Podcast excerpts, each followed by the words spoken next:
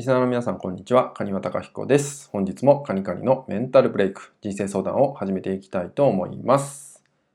え今回のご相談は、え相手の悪いところばかり目に行ってしまいます。えもっと相手のことを認めたいと思うんですけど、どうしたらよろしいでしょうか？といったようなご相談となります。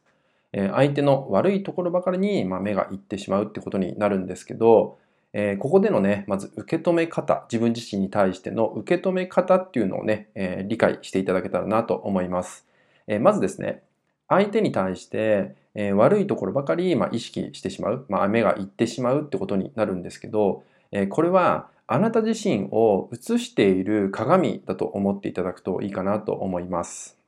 もし相手に対して、えー、すごい嫌な部分だったりとかね、まあ、イライラしてしまうもの、まあ、嫌と感じてしまうものですよね。そういう部分が、まあ、たくさんね、感じてしまう、たくさん見えてきてしまうっていうのがね、あった場合、えー、その裏側にはですね、あなたが必要としているものだったりするわけですよね。まあ、例えばあなたが、えー、コミュニケーションが苦手で、え人とね、うまく話せないっていうね、え、状態だったとします。で、その時に目の前にいるその相手って人が、えー、すごくね、気楽に、まあ、周りの人と話をしててね、人気者になっている。で、それを見てね、すごい嫌な気持ちになる。で、相手に対してお調子者だとかね、まあ、調子がいい人だみたいな、えー、風に感じてしまった場合ですと、えー、あなた自身は実は、えー、コミュニケーションをね、いろんな人と取りたい、仲良く話がしたいとかね、自分の思ってることをいろんな人に伝えていきたいみたいな、まあ、心理っていうのがね、隠れていたりもするんですよね。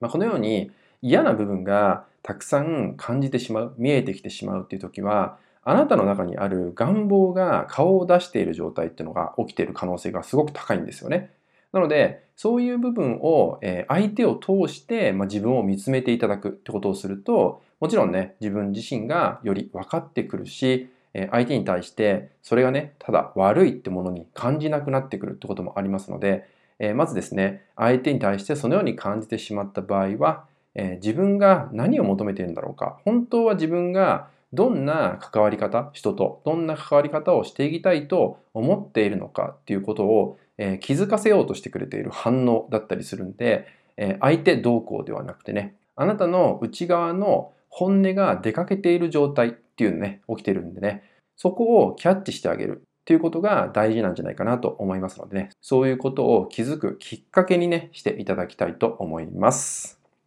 はい。それではですね、今回の内容は以上になります。最後までご視聴いただきましてありがとうございました。